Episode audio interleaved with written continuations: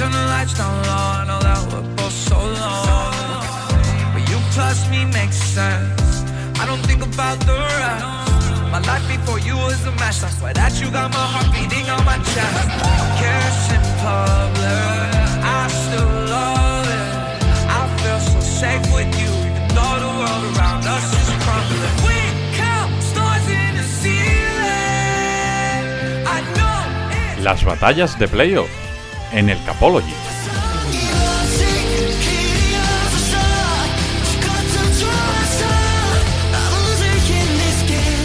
Hola, ¿qué tal? Bienvenidos una vez más a Batallas de Playoff, en esta ocasión con un auténtico partidazo dentro de la NFC, en esta secuencia de podcast que estamos haciendo por motivo de los eh, playoffs de la NFL, un podcast, un partido, y en esta ocasión estamos ya dentro de la ronda divisional. Ocho equipos son los que quedan en pie en busca del anillo, en busca de la Super Bowl, y el eh, encuentro que nos va a ocupar en concreto en esta batalla es el que va a enfrentar a Green Bay Packers, al número uno, al seed número uno de la NFC, que la semana pasada tuvo semana de descanso por ser el equipo con mejor récord dentro de su conferencia, contra los San Francisco 49ers, que se impusieron a los Dallas Cowboys en un partido dramático que tuvo un poquito de todo. Eh, para todo aquel que no sepa de qué va esto de las batallas de playoff, muy fácil. Eh, ponemos a una persona a defender a cada uno de los equipos con uñas y dientes, con argumentos, con opiniones, con datos, con un poco de todo, y esas personas recibirán también durante el podcast el apoyo, la ayuda, los consejos de eh, un aficionado de ese equipo. Así que también tendremos eh, eso y al final de cada podcast, como siempre, las claves, analytics, estadísticas del encuentro de, por la cortesía de Jesús Soler, arroba un mal kicker. Como decimos, el partido que nos ocupa Green Bay Packers contra San Francisco 49ers, la madrugada del sábado al domingo, aquí en España, dos y cuarto de la madrugada, y que pues va a tener a dos defensores de auténtico lujo. Por parte de los Green Bay Packers, Rafa Cervera, arroba Rafa Cervera 22 en Twitter. ¿Qué tal?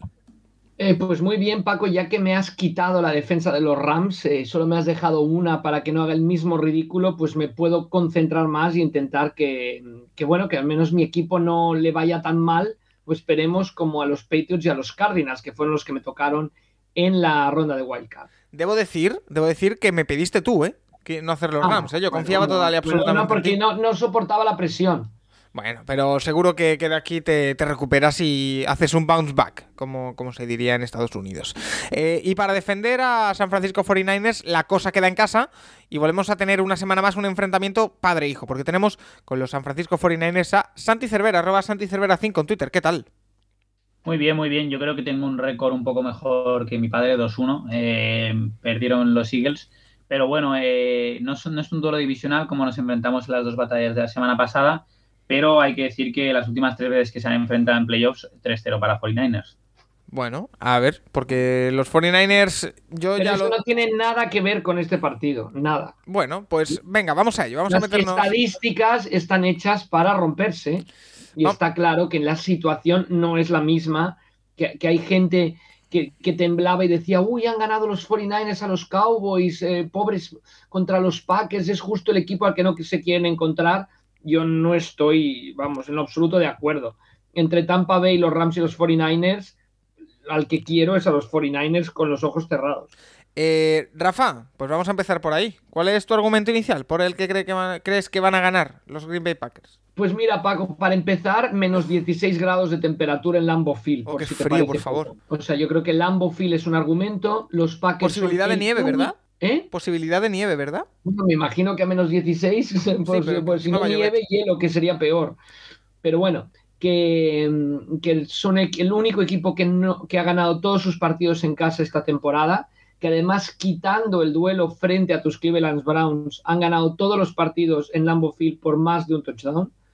Eh, con lo cual me parece que, que, bueno, que, que los argumentos son contundentes en favor de unos Packers máximes si tenemos en cuenta que el coreback se llama Aaron Rodgers y no Jimmy Garoppolo y que, y que Aaron Rodgers pues ha tenido otra gran temporada y que obviamente quiere rematarla y no han podido, han ganado 13 partidos en las tres temporadas con la Flair como, como head coach, pero la de hace dos fue muy diferente. La pasada sí que fue muy dominadora, pero se encontraron con Tom Brady y ahora yo creo que hay un, un abismo entre el miedo que puede representar el jugar contra Tom Brady o contra, contra Jimmy Garoppolo con toda la con todo el respeto para, para el coreback de los, de los 49ers. Eh, en el otro lado, unos 49ers que vienen eufóricos después de ganar a Dallas Cowboys en Dallas. Eh, ¿Cuál es el argumento inicial para pensar que pueden ganar este partido ante el número uno de la NFC, Santi? Pues mira, mi argumento inicial son menos 17 grados, perfecto para correr la pelota. Y con esto enlazo diciendo que eh, los Packers son el equipo número 29 en la liga parando la carrera, promedian más de 100 yardas recibidas por partido de carrera y en cambio los 49ers son el séptimo ataque de carrera. Entonces, bueno, yo creo que por ahí pasan las opciones de 49ers, ¿no? por correr el balón, sobre todo con Mitchell y con el bueno de Diego Samuel, ¿no? que el otro día entre los dos sumaron 168 yardas ante los Cowboys. O sea que... Eh, Rafa, eh, bueno, no, yo sí que obviamente cuando jugaron hace dos años dominó el juego de carrera de los 49ers, pero no lo veo factible en este, en este encuentro. Kenny Clark será un excelente tapón en medio y no podemos olvidar que los Packers por fin tienen un linebacker interior de calidad, de, una enorme, enorme calidad comparable a los mejores y que Devondre Campbell, All Pro, es el primer linebacker interior de los Packers que es All Pro desde Nitsky y yo creo que me parece que además no es lo mismo tener como hemos comprobado a Joe Barry que tener a Mike Petin de, de coordinador defensivo, me parece que los Packers conocen esta situación y se van a conjurar para que los 49ers obviamente avanzarán por tierra, pero no lo hagan de la forma demoledora, ¿no? Del recuerdo de hace dos años, yo creo que será positivo, sobre todo para que los Packers eviten este tipo de, carreras. Vamos a ver si recuperan gente en defensa también, ¿no? Que, que está entre algodones, como Zadarius Smith y Jair Alexander, que la Flair cuando le preguntaron en rueda de prensa no está seguro, dijo que no está seguro en realidad si van a jugar o no, los dos han medio entrenado, pero aún así me parece que, los, que la defensa de los Packers yo, me da bastantes garantías, Paco, y yo contrarrestaría simplemente diciendo que la clave del encuentro van a ser, no va a ser ni la carrera, ni el pase, ni Rodgers, ni, sino los turnovers los eh, Packers, el equipo que menos turnovers cometió en toda la NFL, 13. Los 49ers, 24. Pero es que de los 13, jugando Rodgers, que solo dejó de jugar un partido y medio, jugando Rodgers únicamente 8 turnovers, 4 intercepciones, coreback menos interceptado, y 4 fumbles. Los otros 5, el coreback era Jordan Love, con 3 intercepciones en un partido y medio y dos fumbles no suyos, suyos uno sí me parece, no estoy seguro, pero sí del equipo. Entonces, a lo que iba es que son el equipo más seguro con el balón los Green Bay Packers y yo creo que esto al final va a acabar siendo clave para decantar el partido en favor del conjunto de Wisconsin. Paco, yo enlazo con, lo, con dos temas que ha sacado mi padre, el de las lesiones y el de los turnovers. Primero empezar diciendo que eh, los 49ers también sufrieron bajas y recientes, ¿no? En el partido contra los Cowboys vimos como Bosa se retiraba por una conmoción eh, no sabemos si estará. Eh, esperemos que sí, para las opciones de 49ers sobre todo. Y luego también se retiró el linebacker principal, ¿no? Eh, Fred Warner, que está sobre todo por molestias en el tobillo, pero Fred Warner pinta, pinta bastante bien. El otro día tuvo una participación limitada, como varios jugadores también, entre ellos Garópolo y, Mitchell. ¿eh? Garópolo, ya ha sido anunciado que va a jugar, pero que no está al 100%. Exacto. Uy, uy, uy. Ya, ya. Uy, uy, uy, los turnovers. No, y, y, el lazo con eso, con los turnovers de, de Garoppolo, que necesitamos un partido sólido. Entonces necesitamos que sí que, aunque no esté al 100% físicamente, sí lo esté mentalmente. Y Jimmy G registra cinco intercepciones en los últimos tres partidos, Paco, y cuando tira una intercepción, los 49ers están 2-6. Entonces necesitamos solidez por parte de Jimmy Garoppolo. Yo creo que sí que si el el, juego de carrera no los lleven volandas a los 49ers. Garópolo, mira, una, una cosa que es, que es curiosísima. En aquel partido de final de conferencia de hace dos años, Garópolo solo tiró ocho pases. Completó seis, ¿eh? casi un par, cuatro más que Mac Jones ahí en el viento de Búfalo, que, tampoco, o sea, que hizo un partido muy curioso Garópolo, pero dominaron corriendo.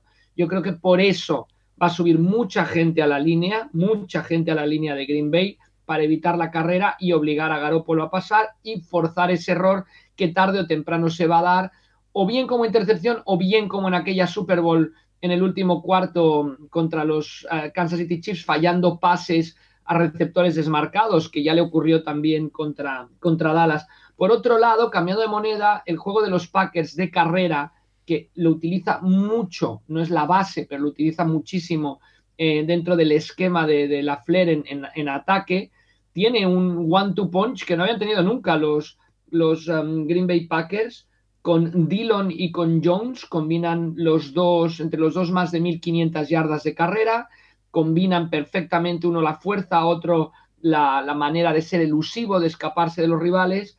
Y ojo, porque en los 49ers el tema de Bosa de momento no ha salido del protocolo de conmociones, vamos a ver qué pasa. Jordan Willis, problemas en el tobillo, esa línea está demasiado renqueante para poder detener al ataque de los Packers, que yo creo que es el más demoledor, por lo menos, de la conferencia nacional. Sí, porque además Paco Bosa es muy importante. Bosa lideró la liga en tackles for loss. O sea que en ese juego de carrera también, también, también participa mucha parte en el juego de pase, ¿no? Ya sabemos de sus 15 sacks. Entonces, yo creo que puede ser un hándicap muy grande para los 49 si, está, si no está Bosa.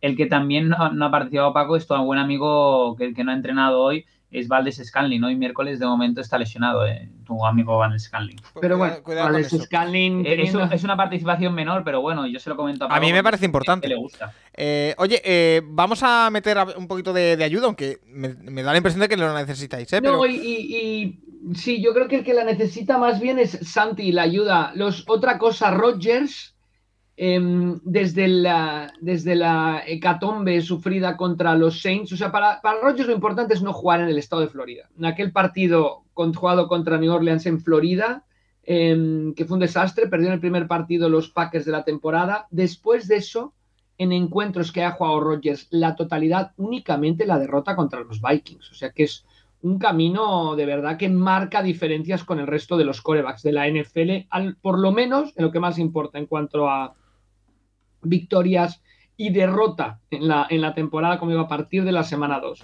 Paco, y solo decir antes de la ayuda que tampoco nos preocupa tanto, eh, a los, bueno, tampoco les preocupa tanto, y es que ya me estoy apropiando a los equipos. A los 49ers, eh, la carrera el otro día dejó en 30 yardas a Ezekiel Elliott, o sea que eh, yo creo que esta defensa, si recupera los nombres importantes, mm, yo creo que le preocupe tanto el juego de carrera como tanto si está enchufado Rodgers.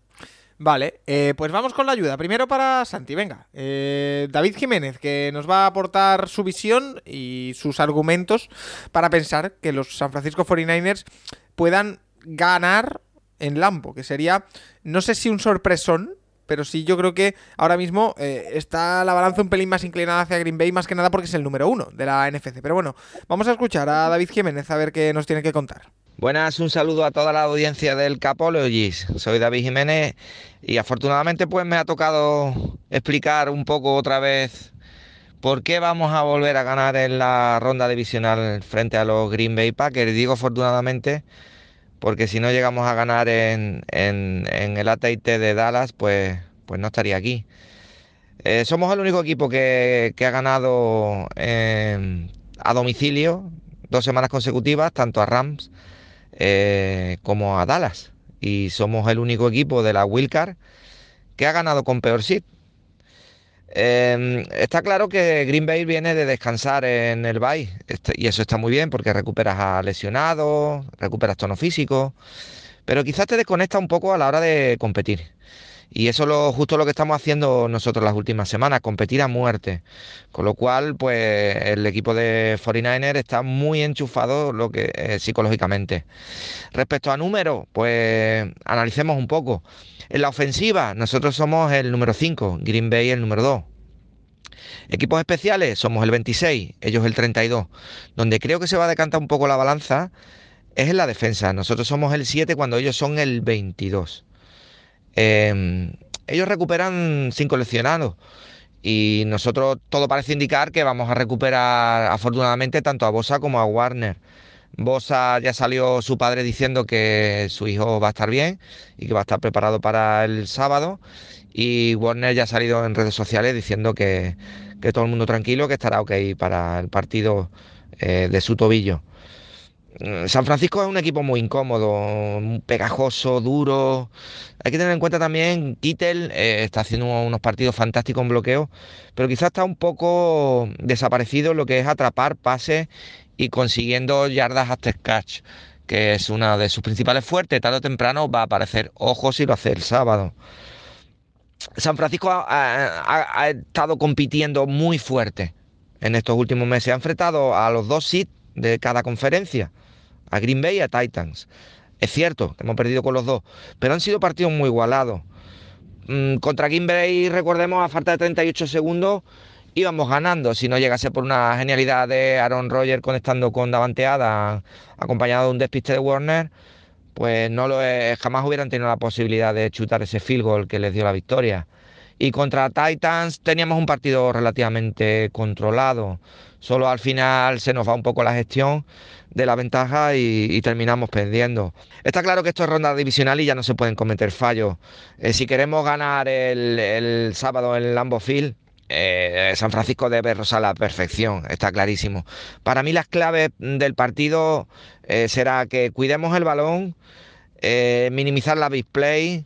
Ahí tenemos a nuestro favor que la secundaria de San Francisco ha crecido muchísimo y tenemos a Mosley y a Ambry Thomas en la esquina que lo están haciendo bastante bien.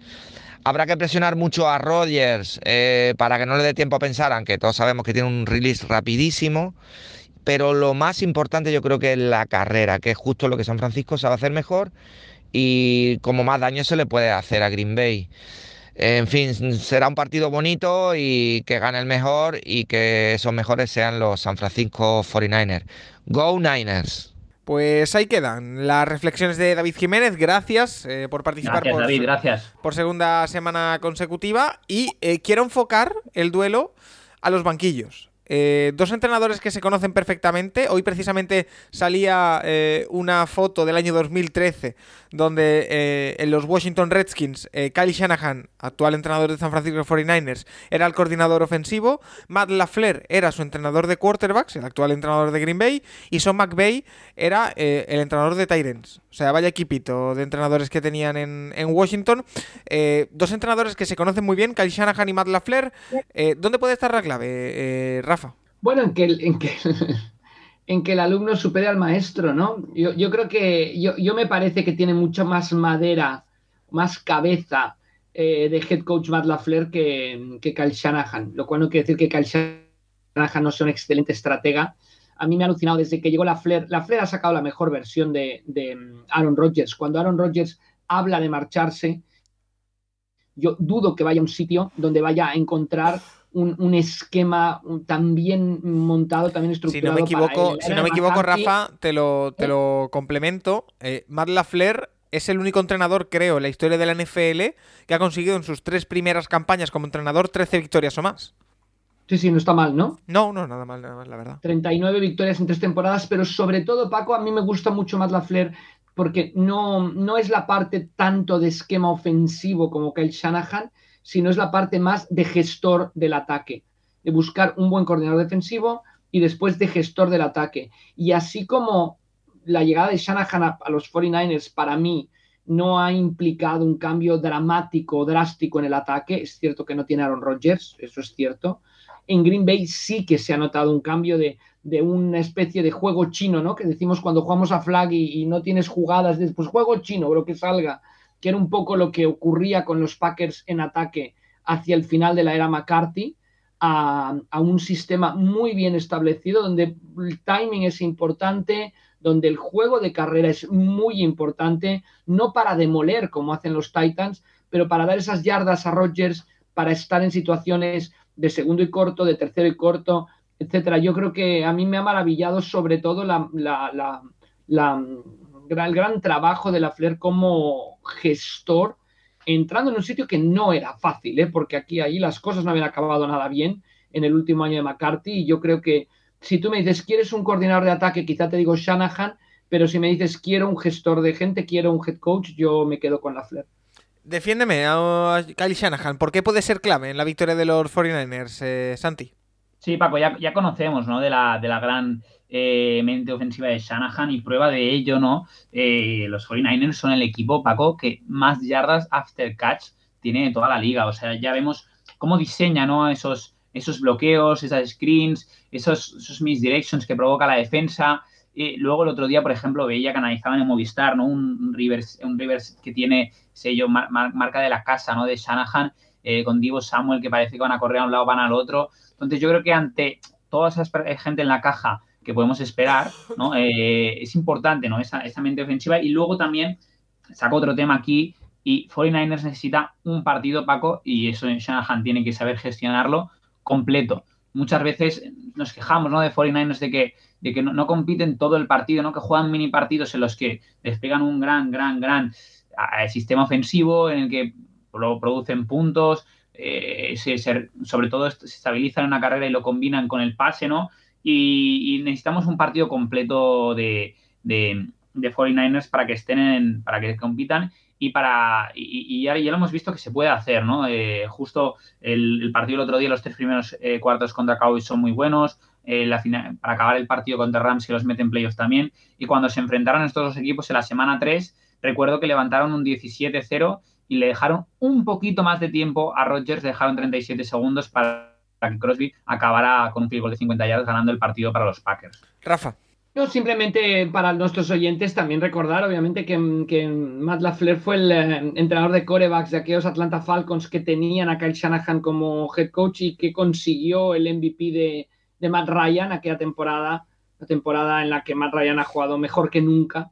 Entonces yo creo que tiene esa, esa habilidad para sacar lo mejor de sus, de, sus corebacks, incluido Aaron Rodgers, que me parece que en estos dos MVPs, si acaba ganando, no se ha anunciado, pero yo creo que lo volverá a ganar, eh, tiene muchísimo que ver el, head coach de los, de los Packers en, haber conseguido Rodgers estos, estos MVPs y esto, y, sacar la mejor versión de, de Aaron Rodgers, que tampoco es fácil, ¿eh? Eh, vamos a escuchar a los amigos de Packers España que tienen eh, también sus razones por las que creen que los Green Bay Packers se van a llevar el triunfo en, Lambo. Así que un poquito de ayuda para Rafa Cerebro. Vamos con los amigos de eh, Packers España. Propicios días. Soy David Rey, arroba médico fantasy en Twitter y miembro de Frozen Tundra, el podcast de los Green Bay Packers en España. Y también me podéis encontrar en las Mil Fantasies. Muy bien, eh, pues eh, desde Capologist nos solicitan eh, que demos nuestra opinión acerca de los puntos fuertes de nuestros fabulosos Green Bay Packers cara a este partido divisional contra los San Francisco 49ers. Bueno, en primer lugar vamos a señalar, como no podría ser de otra manera, siendo mi caso, la salud el hecho de que vuelva gente tan tan importante como Sadarius Smith o Jair Alexander, un tío que te cambia toda una defensa, no solo porque él cubra un tercio de, campo, sino porque libera a Sabas y a Amos de, de otras misiones y hace que esa secundaria brille mucho más. Y en el partido de ida fue capaz de limitar extraordinariamente a Tibo Samuel, puede ser muy muy importante.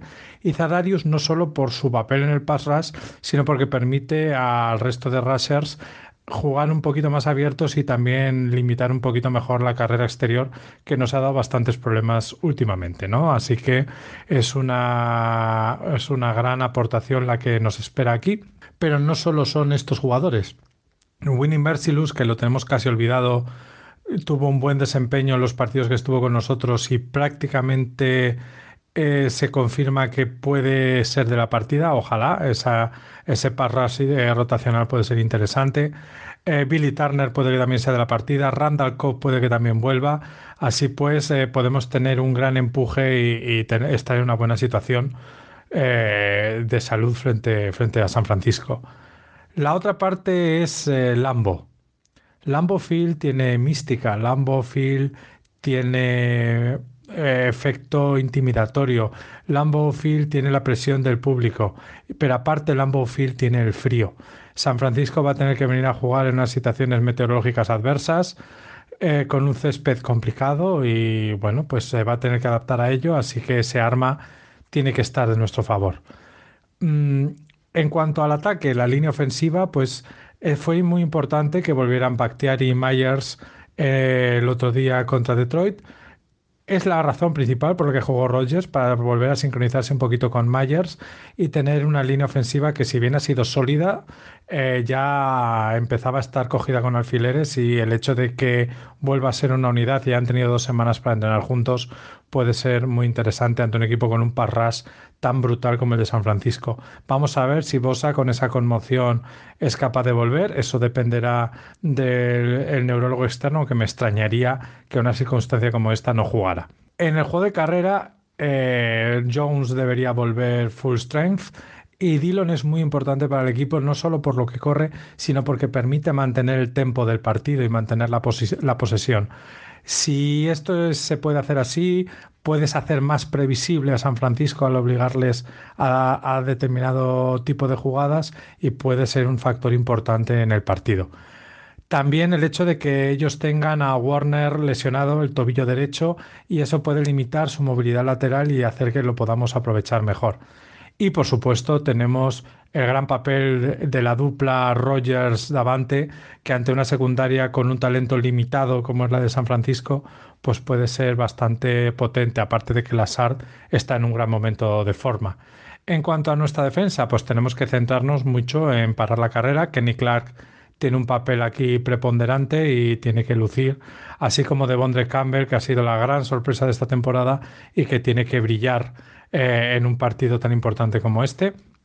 Y luego nuestra secundaria, en principio, si vuelve Jair Alexander con Stokes, que ha estado sólido todo el año, y nuestros safety deberíamos tener una buena perspectiva. Somos optimistas, es difícil que seamos más, que lleguemos en un mejor momento de salud y de juego.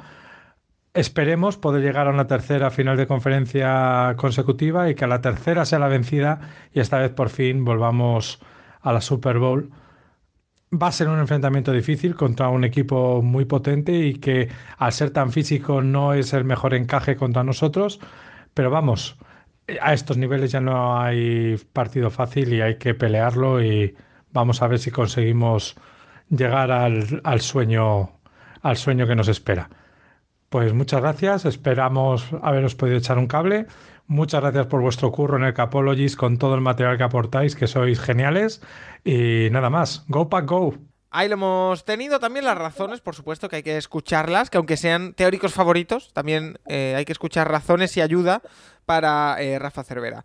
Eh, antes de hacer, como siempre, las tres últimas preguntas que, son tradición en estas batallas de, playoff, quiero preguntaros, ¿algún tema que queráis sacar, que queráis sacar eh, a colación eh, en estas eh, bueno en estos últimos instantes de la batalla sí yo quiero hablar Paco también del duelo no yo creo que los, los 49ers son conscientes ¿no? de la producción de Davante Adams y, para ello no sobre todo pondrán encima a CJ Mosley no que, que ese cornerback estelar de los Niners que no ha permitido un touchdown durante toda la temporada que su porcentaje es menos del 60% completado y tiene es muy complicado para Davante Adams, pero tiene que limitarlo, ¿no? Los Packers están 7-0 cuando Adams hace más de 100 yardas por partido, entonces necesitan limitar a, a, Davante Adams en su participación, sobre todo, y para dejarlo menos de 100 yardas será un duelo muy bonito, yo creo, de, de, de playoff divisional.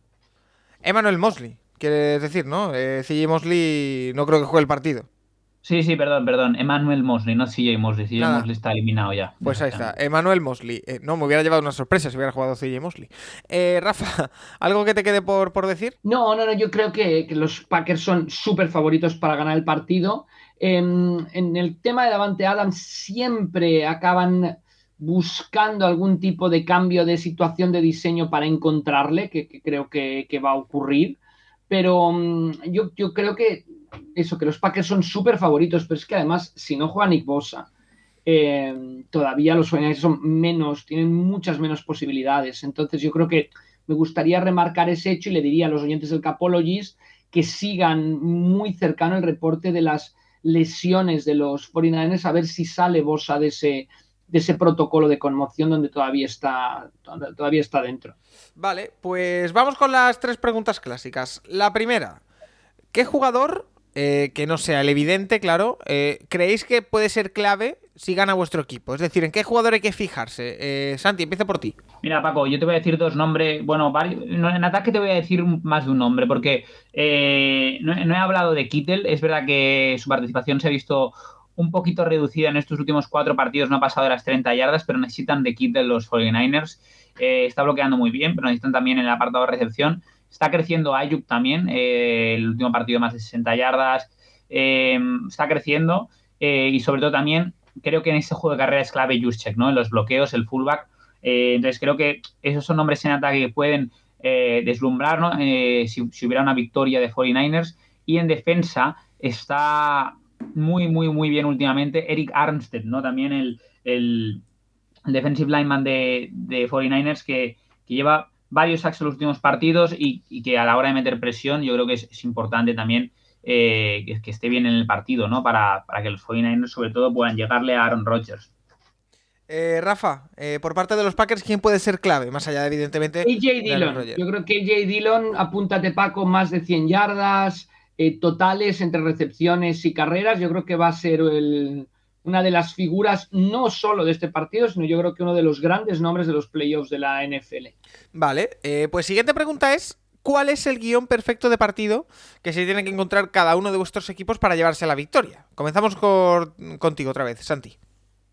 Sí, eh, los 49ers necesitan sobre todo asentar el juego de carrera, Paco. Yo creo que asentar el juego de carrera, eh, tener drives largos, ¿no? Yo creo que los Packers también es un equipo que, juega mucho con esos drives largos. Los 49ers es el mismo tipo de equipo, pero con un concepto diferente, no más basados en la carrera. Entonces, tener esos drives largos a través de la carrera y sobre todo, eh, yo veo si gana 49ers un partido sólido, ¿no? De Garoppolo, un partido sólido y eso, que puedan dejar a, a Davante Adams en menos de 100 yardas, ¿no? También lo veo, eh, también lo veo dejando a, a Davante Adams limitando su participación en defensa. Entonces, eso, sobre todo, eh, fluidez en la carrera, solidez de Garoppolo y detener eh, a, Adams y a, y Rodgers. Vale. Rafa, para los Packers, ¿qué partido se tiene que dar? Ponerse por delante en el marcador. Yo creo que si los Packers consiguen en algún momento ponerse por delante en el marcador, tendrán a los 49ers eh, mirándolos por el retrovisor, eh, forzando errores en ataque, etcétera. Entonces yo creo que, es muy importante eso, que los, que los Packers se pongan por delante del marcador. Yo si gano, si soy los Packers y gano el sorteo, no hago lo de lo de diferir la decisión, ¿no? retrasarla para una mitad y, de, y dejar que reciban los 49ers y recibir yo en la segunda parte, sino yo quiero la pelota, quiero anotar, quiero ponerme por delante y obligar a, los sacar a los, a los 49ers del, juego, del juego que tienen y sacarlos de la carrera lo antes posible. Y es verdad que los Packers son el típico equipo que anotan en el primer dive, pero los 49ers tendrán que estar atentos a eso. Vale, eh, lo tendrán que, preparar muy bien. Eh, y por último, eh, un alegato final, que os quiero escuchar a, ambos. estáis juntos, si queréis os lo podéis decir mirándoos uno a otro, pero eso ya es cosa vuestra. Rafa, ¿por qué van a ganar los Packers? Pues yo creo que van a ganar los Packers primero porque juegan en Lambo Field y jugar en Lambo Field cuando en la temporada no has, ha sido el único equipo que ha ganado todos los partidos como local, se nota mucho el factor campo. Obviamente se nota cuando tienes a Aaron Rodgers de coreback y adelante Adams recibiendo los balones, cuando tienes una defensa que ha mejorado muchísimo, muchísimo, muchísimo con Joe Barry comparada con la de la campaña pasada y más con la de hace dos temporadas y que también tiene que ser clave. Em, entonces yo, no creo que a los Packers estamos, ¿no? Los, los 49ers se desplazan todavía a uno de los templos del fútbol americano y ahí, ahí mm, es muy difícil ganar y más a estos Green Bay Packers. Eh, Santi, alegato final, dalo todo. ¿Por qué van a ganar los eh, San Francisco 49ers? Pues Paco, 5-4 estos 49ers contra equipos de postemporada. No es un equipo que se amedrente ante las situaciones grandes. 3-0 los últimos duelos contra los Packers en playoff. Eh, si están, eh, hacen un partido completo, si están todo el partido concentrados y si tienen un buen juego de carrera, estos 49ers se pueden llevar el partido. Vale, pues eh, ahí queda. Eh, gracias Rafa, gracias eh, Santi. Os espero en más batallas durante estos playoffs y también en los podcasts, porque tenemos también, tenemos también por ahí una intrahistoria pendiente, así que que nadie se, despiste. Gracias Rafa, gracias Nacho, y nosotros lo que vamos a hacer... Nacho no, Nacho no. Perdón, Nacho no, Santi. Que ya, con tanto Cervera... Solo me faltaría tener a Nacho, Nacho no creo que defienda a los 49ers siendo de los Seahawks. Con tanto, con tanto Cervera yo ya es que me, me empieza a perder un poco, la verdad. pero lo dicho, nosotros lo que vamos a hacer es irnos con Jesús Soler, arroba un malkicker, que nos va a dar las claves estadísticas, en clave analytic, de lo que va a ser este partido entre Green Bay Packers y San Francisco 49ers. ¿eh? Así que todo tuyo, Jesús. Aparece Green Bay, el gran favorito. Tiene el Situno, juega en Lambeo todos los partidos hasta la Super Bowl. A priori, ya solo estadísticamente, esa ventaja es suficiente o es, una grandísima ventaja para llegar a la, a la, Super Bowl. No obstante, Green Bay es un equipo que ha dominado, pero que es batible. Tiene claros fallos que puede explotar sobre todo un San Francisco con unas virtudes eh, y otras escondidas que no destacamos que, es muy, que son muy interesantes. El ataque de, Green Bay es el segundo mejor ataque de la liga en, en DVOA, en, en, The Football Outsider, segundo en el pase, octavo contra la carrera, octavo en terceros, en terceros downs, trece, décimo tercero en la red zone. Es el sexto equipo que más pasa en downs tempranos en situación neutra, una línea muy potente, la octava en, bloqueo de pase eh, y, un Aaron Rodgers que ha hecho la mejor, ha sido el mejor quarterback de la temporada y seguramente el MVP otra vez este año con 0,257 de por play y 5,8% de CPO por encima de lo, es, de lo esperado. Jugando con, con un Adams muy versátil, con una distancia media de pase de 10, pero que puede ser tanto en profundo como en medio como en corto sí que es, una, es un ataque que, va, a tener, va a tener San Francisco que sudar fuerte. Francisco tiene una muy buena defensa, es capaz de generar presión con, cuatro hombres, cosa que te da mucha libertad en números para frenar la cobertura. Ha sido la séptimo, séptimo mejor defensa, la cuarta en pass rush es la segunda mejor defendiendo el pase. La carrera, decimosexta defendiendo el pase. Muy bien en la red zone, consigue parar mucho a sus rivales, el cuarto mejor equipo en la red zone, pero en los terceros downs le cuesta más, y es el 24. Así que San Francisco, una muy buena defensa, en función de cómo este pass rush pueda penetrar frente a la muy, muy buena línea de, Green Bay, va a estar una de estas claves en este lado del juego. Por el otro lado, es que San Francisco tiene un muy buen ataque, pero es no solo de carrera. Eh, es el equipo, es el, 30, es el 31 en la liga en pases eh, en, downs tempranos, es decir, es el segundo que más corre en situaciones neutras. Pero, al contrario que puede parecer, es quinto en el pase, según el Dubois de Football Outsiders, y quinto en la carrera.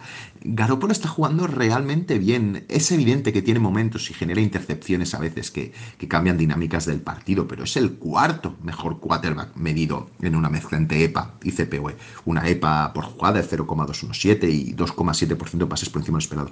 Garoppolo está haciendo una muy buena temporada.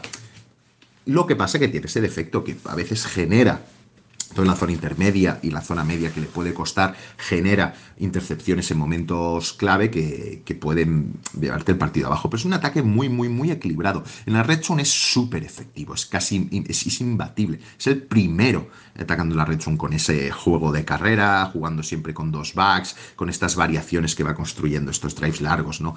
Y su línea, su línea es, es un primor, es la séptima en bloqueando al pase, la primera en la carrera. Un equipo, un equipo potentísimo con tono de defensa que si bien, si bien tiene un pass rush dominante o un box dominante presionando al, al quarterback, es el segundo mejor pass rush, sí que la defensa a lo largo de temporada ha tenido partidos realmente malos. Es la, la 22 defensa de la liga, según el topo de Football Outsiders. Bien contra el pase y muy mal contra la carrera. Es de las últimas, la 28. En función de cómo San Francisco sepa explotar este juego de carrera y vaya, y vaya, y vaya arrasando o vaya minando eh, a Green Bay, que Green Bay también es la penúltima eh, peor defensa en la, en la red zone, cuando ya hemos dicho antes que, San Francisco es la primera. Aquí, aquí es una de las, de las claves de San Francisco. Favorito, evidentemente, Green Bay, pero hay, hay escenarios donde San Francisco puede imponerse.